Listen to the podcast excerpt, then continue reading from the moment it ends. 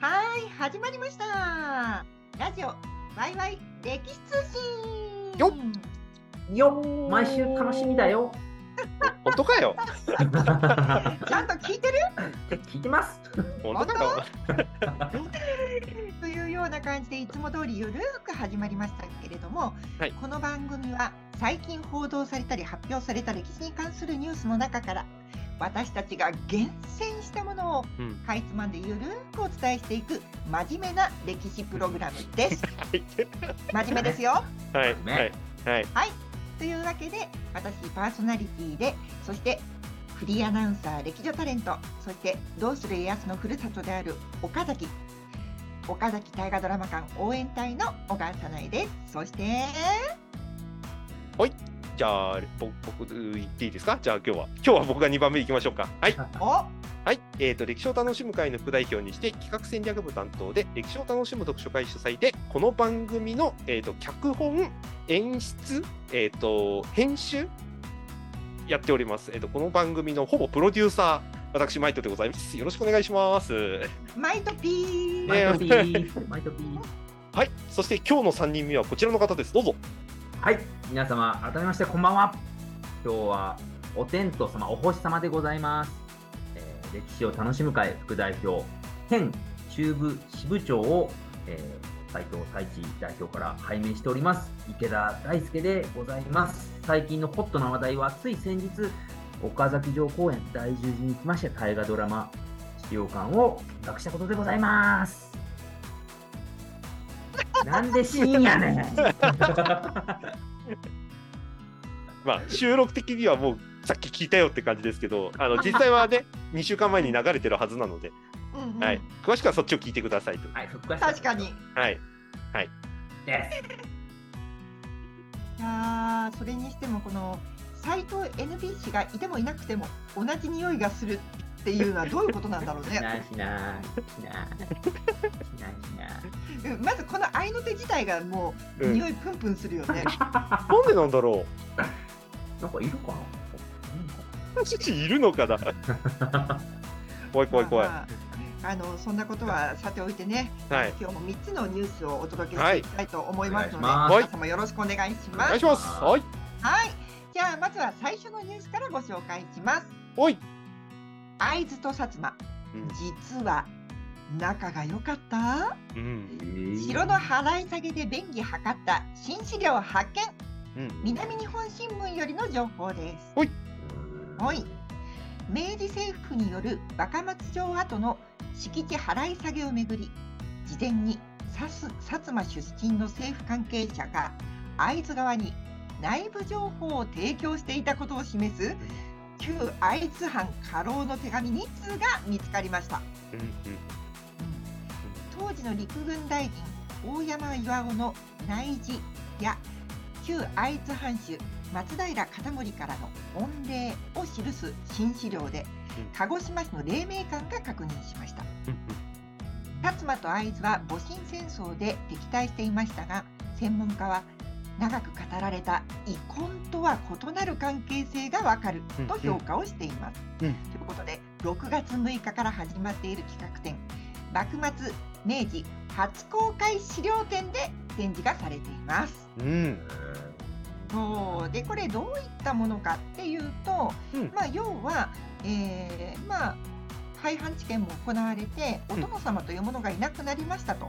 うん、うん、で、えーじゃあ日本全国にあるお城どうしようねっていうところで、うんうん。でまああーもう持っててもしゃあないしうん。払い下げしようかとかね、うん、まあ、いろいろあるわけですよ。はい、はい。で。そういった中で、えー1890年明治23年、うん。陸軍省管轄だったうん。この全国のお城跡ね、はい。払い下げになったんだけれども、うんただ元藩主とかうん官庁が希望した際は購買せず、うん払い渡しするよう閣議決定がされたそうなんです。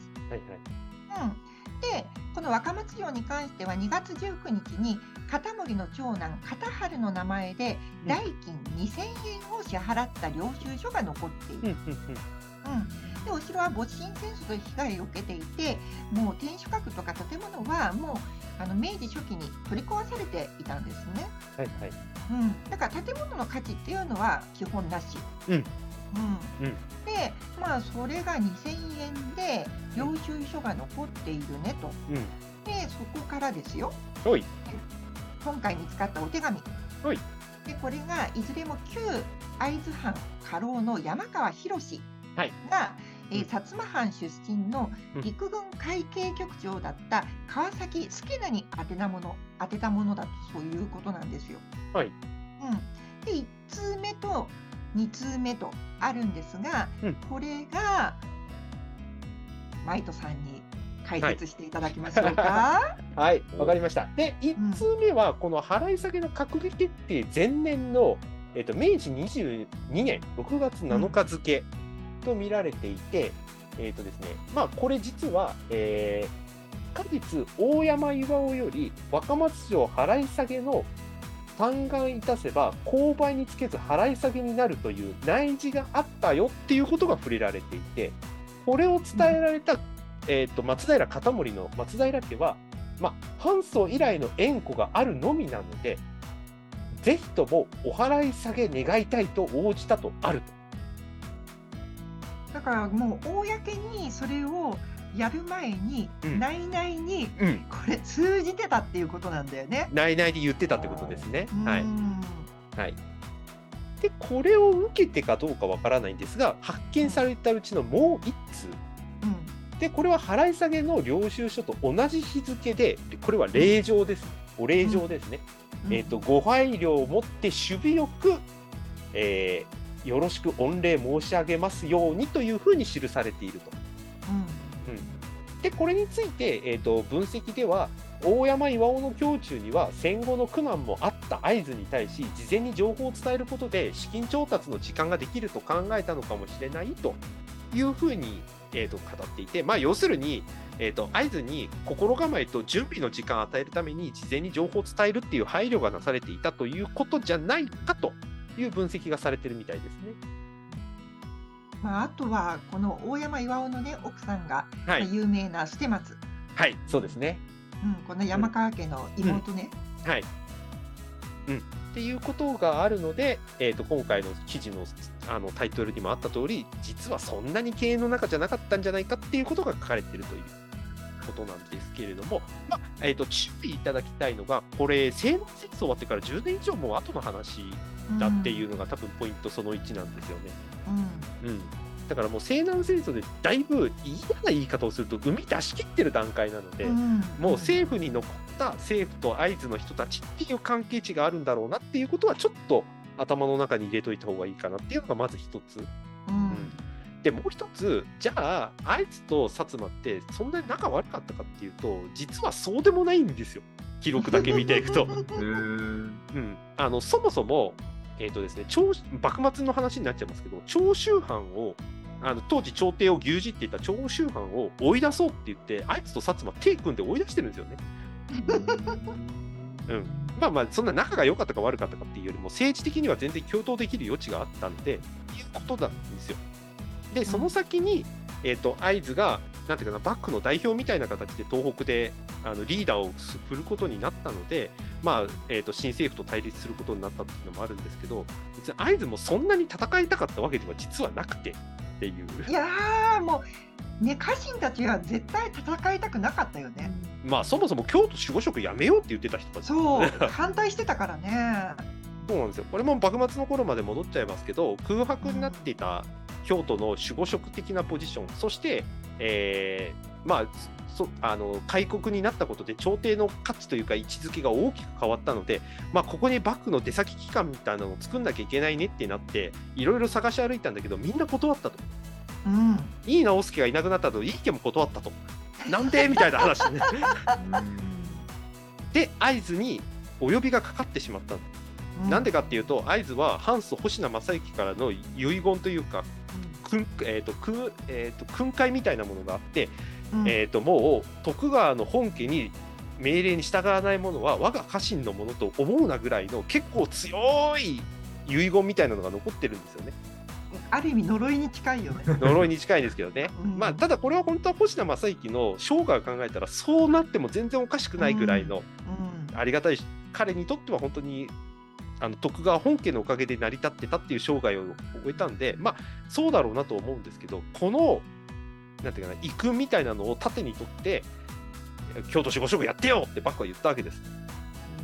で家老たちはもうやめようよ、そこメリットないんだしって言ったんだけど松平片盛だけやるって言っちゃったんですよね。でしかもこの松平片盛実は会津の殿様じゃないですよ養子で来た人なんですよね。いやだからさ本当に一階層は呪われてるよ。ね東北の民としてはそうなりますよね。うん はいもうこの時代に養子に入ったがために。はい、そうなんですよ。よね。でおそらく松平片盛はあの会津の人じゃないから会津の人になろうと多分したんだろうとよく言われていてそうそそうちゃんとした藩だし立派な藩だし名誉なところに私は養子に行ったっていうことでうあの率先して会津の人っぽく振る舞った結果京都守護職をやってしまってでそして最終的に、えー、と幕府側につく代表みたいなことになってしまったんで、うん。新政府と対立することになってしまいしかも全面戦争になる前も別に会津を中心にして欧武列藩同盟っていう同盟ができてこれでなんとか時間稼ぎして交渉していこうって言ったにもかかわらず長州藩から来た人がちょっとねなんかベランベーなちょっと乱暴な交渉人の人だったらしくてその人と喧嘩してとかってまあなんかいろんなことがあって戦争することになっちゃってっていう。まあいろんなことが重なっちゃって実は会津っていうのは一番被害を被った藩として明治維新を迎えてしまいしかもこれ誤解されてるんですけどその後会津の人たちってあの青森の方に移住させられたってよく穂波藩。砺波藩って言われてるんですけど、うん。これあの薩摩が言ったんじゃなくて会津が選んでるんですよね実は。生かされたとかって言ってるんですけどそうじゃない。一応まあ生かされた要素はすごくあるんだけど選んでるんですよ会津の人たちが。言うどっちにするみたいなね。でそしたらあっちに行くって言言ったんですよ、っていうだから大変になったんだけどっていうのもあったりして、実はそんなに被害妄想を膨らませるほどの要素実はなかったっていう切り視点もあるんですよね実は。うんで会津から実際にねあのいろいろ被害があったしいまだに語られてる悲劇の物語とかたくさんありますけど、まあ、その一方で会津から出てきた優秀な人たちがね世界に羽ばたいたりとかもしてたりするんで、うんうん。意外とねあの政府にとっても重要な存在だったっていうことも実は会津出身の人たちは伺えたりするんで、うんっていうこともあって、まあ、あの反対反っていう広い意味での対立というか憎悪の対象みたいなところはあった可能性は全然あるんですよ。うん西南戦争も言ってますしね会津の人たちがね。うんうんはいなんだけど個人対個人のところでいけば全然そういうことじゃなかった人たちもたくさんいたんじゃないのっていうのが今回の資料からなんか伺えるなっていう気はしますね。うんまああとはあれだよね大山巌のところからこの手紙が出てきてるっていうところもはいね、やっぱり個人的な結びつきをめちゃめちゃ感じるよね。そうですよね。うんはいもう大山巌あのこの間何回か前で紹介したあの西郷一族の一人ですしね。そうそうそうそう。はいやっぱり山川家と大山家はね、なはい何があっても切れないからね。うん、そうですね。うん結びつきありますしね。うん。いやーこういうのがねまたあの、はい発見されると面白いよね。そうですね。また歴史をもう一回振り返るいいきっかけになりますよね。うん。うん。これでそんねしばらくしてまたこうこの時代の大河ドラマがはい。作られた時にどう描かれるかっていうああ、そうですね。注目ですね。はい。うんということでじゃあ続いてのニュースに行きたいと思います。はい。はい。えー、黄金の茶道具一式に3億円。秀吉ゆかりの品々競売で落札。共同通信よりの情報です。はい。豊臣秀吉が戦国時代の武将東堂高虎に授けた褒美の伝承が残る黄金の茶道具一式がうん。去る5月27日都内で開かれた競売会に出品されなんと3億円で落札されました マジかっていう感じなんですけど、ね。はい。うん、で落札落札したのは、えー茨城県筑西市の広沢美術館うん。っていうところ、うん。で、まあ、この落札した担当者はいや緻密でか加工されていて素晴らしいよね。歴史的なものですよ。もう町おこしの目玉にしたいっていうお話をされてるんですけれども、まあ、そもそもこのオークションをやってる会社によると,、うん。えー、とこの茶道具うん。東道家に伝わる茶碗とか釜とかねうん。風炉とか、うん。あのいろいろ10点ほどあったみたいなんだけど、はい。なんとですようん。これ金の含有率が80%から88%すげえ。っていうね。めっちゃ高い。うん。そう。すごいよね。純金に近い。でこれ築城の名手として知られ後に初代津藩主となる、うん。高虎が秀吉からね、うん。黄金の茶室で愛用した茶道具を褒美として与えられたと言われているものじゃないかと言われています。はい。うん、で実はこの茶道具たち、うん。あの戦時中ねうん。1929年のうん。日本名宝展覧会っていうのにも出品されていて、うんでも太平洋戦争下の金属類回収令で提出されたにもかかわらず、うん。命からがらなのかどうかわからないけれども、うん。潰されることなくうん。現在残っているという東道家に返されたといういわくつきでございます。はい。というわけで3億円のこのオークション大ちゃんどう思います？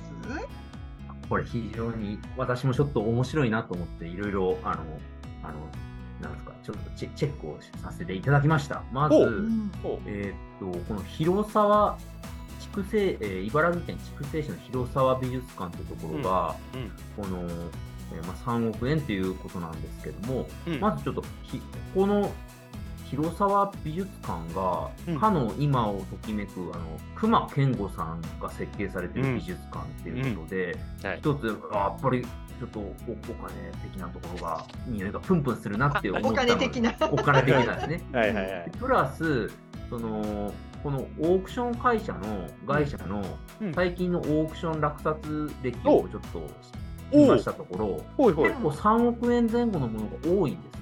へえ。例えば、えっ、とあ最近というか、まあ、最近ちょっと値段は落ちてるんですけど、うんちょっと直近だと去年だと、アンディ・ウォーホールのが2億おう3000万。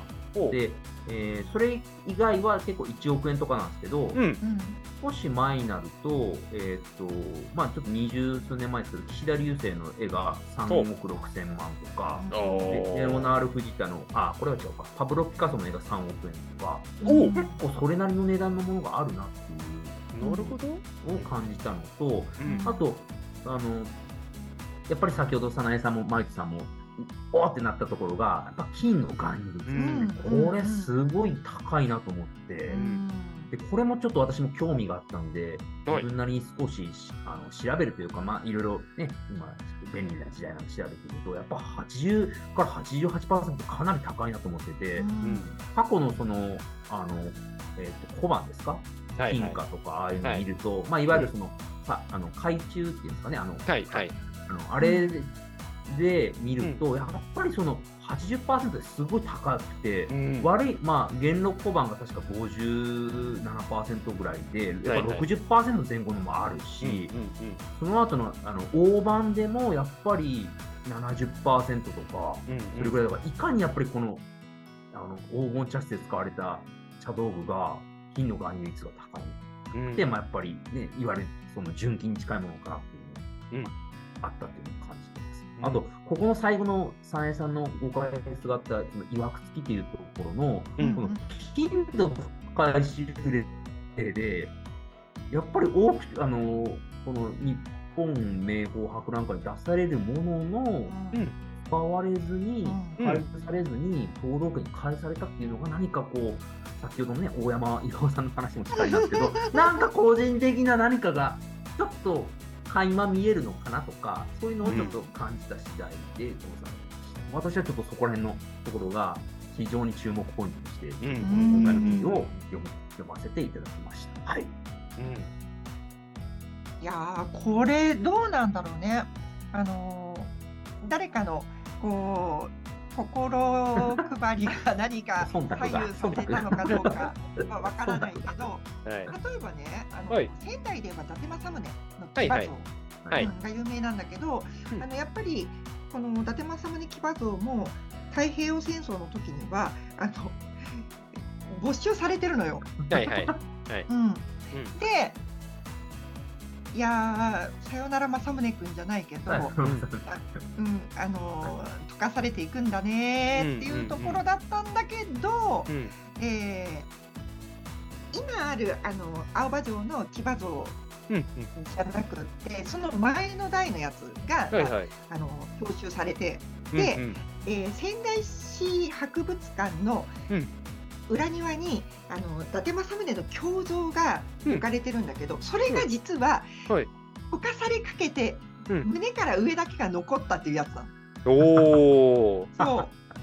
だからあのまあ足元とかね馬ちゃんは溶かされたけどえ胸から上は残ったっていう。えはいはい。もみの木は残もみの木は残ったじゃなくて、そっちが残ったのね。そうまい、うまい、う。まはいはいい。そうなのそうなの。うまい。ほうほうほう。だからやっぱりあのーそれを物資に変える側もうん。それなりにあの忖度というよりはうん。優先順位をねつけていた可能性はあるよねってういう。ん。ですよね。う。うん。んなるほどね。いやー、僕これ面白いなと思ったのが、うん、これなんでオークション出たのって話を誰も突っ込まないんですけど、確かに。うんこれだからあの東道家に、えー返却されたで、今回、えー競売に出されている。この間をどう捉えたらいいかなって いうのを率直に思っているという感じですね。うん。うん。まあ当然オークションなんで。うんうん出し出した元がいるわけですよ。はい。ですよね。で出した元は今回あんまり情報出てきてないですけれども、まあ、うん。東道家とはちょっと言い切れないんだろうなとおそらく。うんうんうんでこれこの番組でもちょこちょこ取り上げてますけれども、えー元持ってた人がいて、うん。実はそのもっと持ってた人が、えー売却したもしくは誰かに渡し贈贈呈した贈与したっていうところからな巡り巡っていって古武術古美術店とか実は突然入ってきたとかそれをなんか何千万で買った買わないとかっていうニュースをよくこの番組では取り上げてますけれどもうん今回はオークションネタですからね。うん。これどう捉えたらいいのかなという。うんうんうん。ううんん。確かに。いやーだからここら辺なんか難しいというか、まあ、もうちょっと突っ込んだ話をするのであれば、うん。秀吉のからもらったものを含めて、えー、と秀吉が亡くなった時にあのみんなにあれですよね。あの遺品を相続してるんですよね、みんなに。うんうんでその時に秀吉の大事にしてるものを、まあ嫌な言い方ですけどランク付けみたいなのをして B ランクの人たちは刀1本ねみたいな感じで渡してるわけですよ。う んそう片見分けね。片目分け。ランランク分けして渡してるんですけどそれとは別に高虎にこれを渡していたっていうのをうんうんどうこれは高虎と秀吉の関係としてどう捉えたらいいかなっていうのも実はすごく気になっていて。でどういうことかというと,、えーとうん。知ってる方は知ってるかと思うんですけど高虎ってもともと弟の秀長の重臣だったんですよ。で秀長が死んでその息子も亡くなって高虎はショックを受けて、もうこれで武士やめようって言ってお坊さんになって高野山に引退するんですよ。なんですけど秀吉から直々のオファーが出て結果領地倍増かな倍増近い領地をもらうことでまた復帰するんですよね。うんこれを司馬遼太郎はあいつは坊主になっただけで領地丸儲けしたとかって言ってたりするんです。司馬遼太郎嫌いなの嫌いっていうかあんま好きじゃないので高虎をね。うんうんあの結構司馬遼太郎は高虎に結構辛辣であの、うん家康が亡くなる時に高虎が「お前亡くなった時にお前もあの世で一緒にいたいけど宗旨あ宗教が違うから難しいな」って言ったら今度家康に会った時に「僕もうあなたと同じ宗旨に変えました」って言ってっていう のがあって「お前は死ぬ時までおべっか使うのかよ」みたいな感じで司馬遼太郎は言ってたりするんですけど。うんまあそれはおべっかというよりもあの2人の信頼関係と捉えた方が多分いいだろうなと僕は思ってるんですがまあまあそれはともかくとして。でその高虎と秀吉の関係って実はそんなに大きく取り上げられてないんですよこれまで。うんうんうん確かにね。そうで確かに高虎は朝鮮出兵の時水軍大将をやってるんだよね。うんでこれは秀吉が抜擢したからだっていう話よく言われてるんですけど厳密に言えばそうじゃなくて、秀長時代に和歌山の方の築城とかあっちの方の管理をやってるんですよね。うんあの樹木とか材木の担当してその材木の担当することで大阪城とかの築城ラッシュをしていた、あの物資の管理をするっていう役割を担ってたんですよね。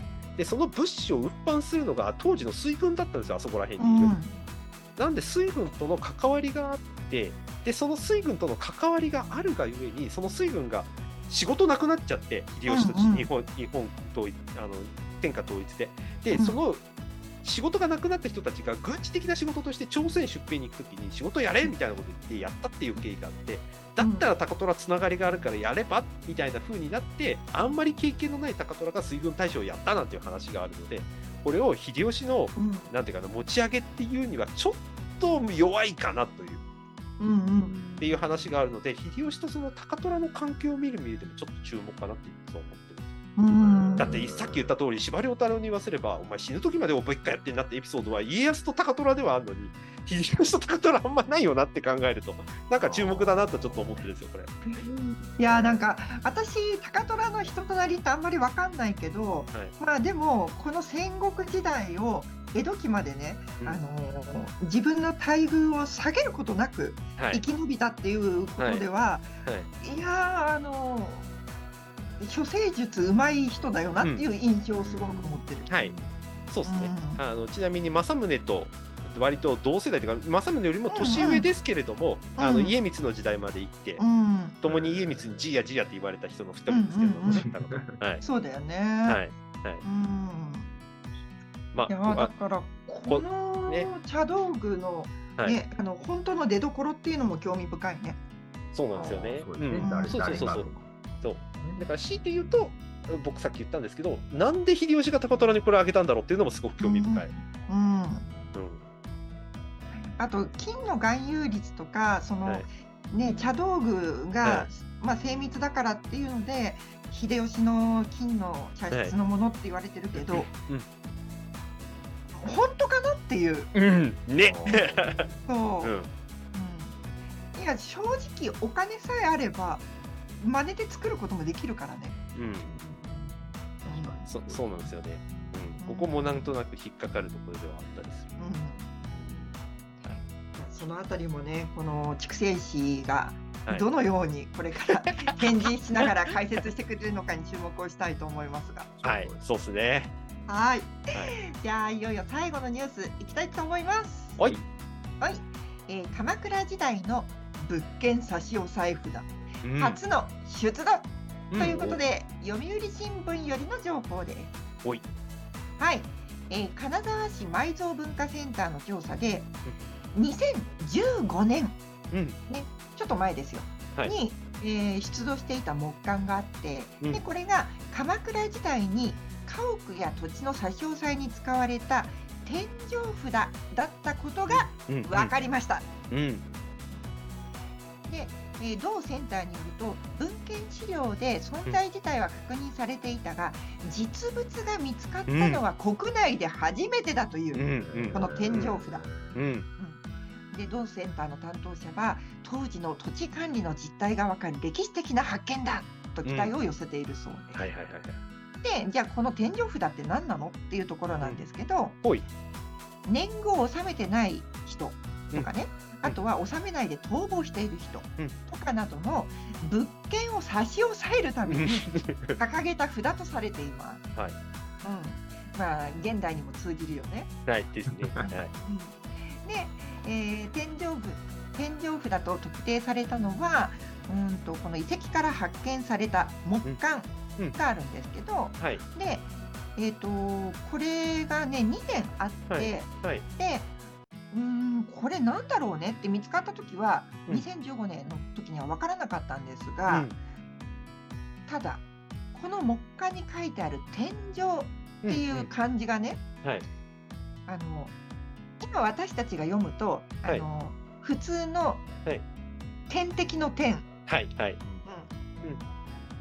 で簡単な点なんですけど、はい。あのー難しい点っていう感じがあってうん。これが書いてあったわけですよ。はいはいはいはいはい。うん。で読み方が分かんなかったんだけどうん文献資料になんかこんな感じあったよねうんっていうので文献とこの出てきた木簡を照らし合わせた時にああ天井っていうのが合致したのが去年の9月とういうんことで、はい。出土してから7年経ってようやくこれが天井符だということが分かったそうです。うん。ということで文献資料と考古学が組み合わされて歴史の実態が分かってきたといううん。面白い歴史的な発見でした。というところでございます。いいですよね。こういうのうんこれ考古学的なものだけでもわからないし一次資料を追っかけてるだけでもわからないし、うんその2つの学問がうん。こう融合してうん。新たに紐解かれたっていうものなんですよね。日本初ですしね。そうそうそう。素晴らしい。うん。いいですね。あの前回吉野ヶ里の時に話しましたけどうん。1個だけだと特定できないんですよねやっぱりね僕たちはね。うん。うん2つ3つそれを裏付けるものがあって初めて確かであろうっていうふうに僕らは見なしている、まあ、うん学問的にもそうだっていうふうに見てますけれども、うん。今回はこの難しい字があるからわからないで止まんなかったことが結果おこの発見っていうか確認につながったっていうのはやっぱり大きいですよね。うん。うん。いやそれにしてもさ、はい。差し押さえ物件とかってはい。この当時からあったんだね鎌倉時代からね。やっぱ一生懸命だったんじゃないですか、やっぱり。まあでもあったでしょうね可能性としては。うん。でこれほら金沢市埋蔵文化センターはいはいはい。ということで、石川県金沢市でしょ、そいやそうか。そうですね。うん。はい。うんあの鎌倉の金沢じゃないと思うんだよね。ああそうですね。うんかまうん。金沢市ですもんね。そうそうそう。で、まあ、あの鎌倉時代って言っても幅があるからはい。この時に差し押さえた人物は誰なんだろうとかって。うん確かに。その土地の領主うん。なのかはい。それとももっと幕府に近い人間なのかうん。とか、もしくは金貸しの人だったのかとかね。はいはいはいはいはい。うーん。うんなるほどそうですね。確かに鎌倉時代というとあの、うん支配領域が複数混在していた時代ですからうそう。事児童とねっていうとうんかね。はいはいはい。確かにそうですね。うん。もうまあでもちゃんと記録残してるのはさすがですね。この時代によねっては。はい。えいやだからこれ各地の天井札が見つかってくると、うん。そこでのあの支配権っていうのがうん、明確になってくるじゃない、そうですね。うん。うん。守護なのか地頭なのかとかね、はいはいはい。そのあたりもその勢力図っていうのがより明確に見えてくるなと思って。そうですね。うん。確かに。これもなんか先々ねそれこそここ数回で言ってますけど、教科書でこう書かれてました。で、うん。終わらない実態みたいなのが分かるのは興味深いですね。あとほらあの質屋みたいにあの 一定期間中にお金を納めたら戻ってくるとかっていう仕組みあるのかなとか、ああなるほど。うん、差し押さえられたけどいつまではいはにちゃんと、ね納税すれば戻してもらえるとかっていうのがうんうんあったのかなかったのかっていうのも気になるなと思って。ああ確かに。うんうん。うんそれはあるかも。そっか。なるほどな。これもなんかいろいろ想像が膨らみますね。そう。例えばもう抵当に入って差し押さえられたけれども、うん。納めるはずだったものの倍を納めると戻せるうんとかさ。うんうんうんうんうん。うん。まあちょっとそれは鎌倉時代的にはちょっとむずいかもしれないですね。所有権がもうどこにあるのかもよくわかんないですからねそこ。そうなんだよね。だから鎌倉時代といっても、はい。あの初期なのか中期なのか晩期なのかっていうところも興味深いし、そうですね。うんまあ。いずれにしてもこの見つかった経緯というか紐解かれた経緯、はい。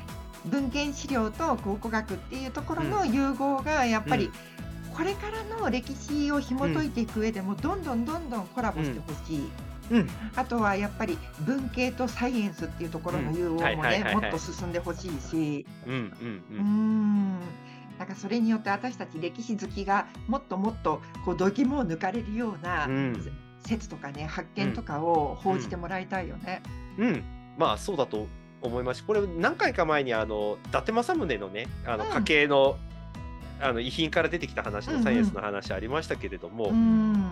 もうそのその領域で培われてたものが別領域でも役に立つみたいなのがやっぱりたくさん出てくるとうん。ねすごくいいですよね。例えばあの、うんちょっとマニアックな話でいくと桶狭間の戦いの研究をする上ですごく役立ったのがあの気象学だっていう話があるんですよね。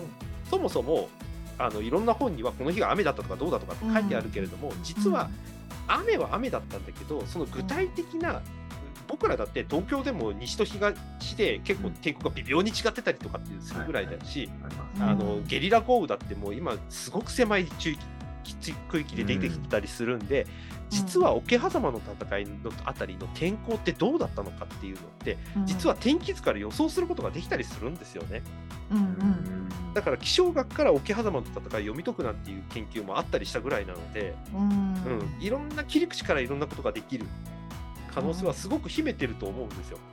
ただうん。それはおそらくその学問領域では評価はされづらい。遊びの、うん。遊びというかあのうんなんかあった時の余裕のレポあの、ん。サブ的なレポート自主研究みたいな形でしか多分今までできなかったけれども、うん。まあこれも学会あるあるですけどそういうのの方が世の人の受けがいいっていう 学会には評価されづらいけど、確かに、うん、このギャップをねうん。なんかどう埋めるかっていうのは多分今後のすごいテーマになるんだと思うんです。これは別に歴史学に限った話じゃ全然なくて、うん。うんね、これはなんかすごい注目ですね。ねえ。いやー今日も3つ面白いニュースお届けしましたけど、大ちゃんどうでした、い。やーもうどれも面白かったんですけど、最後のやっぱマイトさんのコメントの、あのやっぱりその、なんていうかな、し興味があることとか、人生でもそうなんですけど、なんかこれちょっと悟ってるわけじゃないですけど、なんか回り道が結局近道なのかなっていうのが、はいはいはいはいはい。ね、寄り道がね、意外と寄り道だったのが、あなんか目的地着いたみたいな感じで、うんなるのかなって。プラス、やっぱり先ほどの記事にも、早苗さんもおっしゃってましたけど、そのやっぱりその複合的とか融合的になることで、新たなこの展開とか、天地のあのステージに行けるっていうのが、すごく印象的でしたね、今日は。すごいなんか、ありがとうございます。そうなんですよね。それこそ今ね、大谷翔平をはじめいろんなスポーツ選手活躍してて、その人たちはそのスポーツとか領域一筋なんてみんな言ってますけど、実は彼らいろんなスポーツをやって結果、今のやったことにたどり着いてたりするんで、幅広くいろいろやってみた結果、自分にはこれが合うみたいなのをやってる。だからそれまでにいろんなことをやっておくことの大切さだし、その池田さんの言うところの寄り道、回り道、みたいなものに関しては自分の興味関心のリソースを割きまくることの大切さっていうのがね、もしかしたら今後ヒントになるかもしれないですね。うん。うん。あーというわけでね面白いニュースがどんどん出てくる歴史会ですけれども、はい。えーぜひ、あのーこの通常回の回数が少ないっていうことは皆さんあんまり突っ込まないでいただいて、ね、ぜひこれからもお聞きいただければと思います。はい。はい、はいというわけで、じゃあ、ワイラー次、今日はここまででした。皆さんありがとうございました。ありがとうございましたありがとうございます。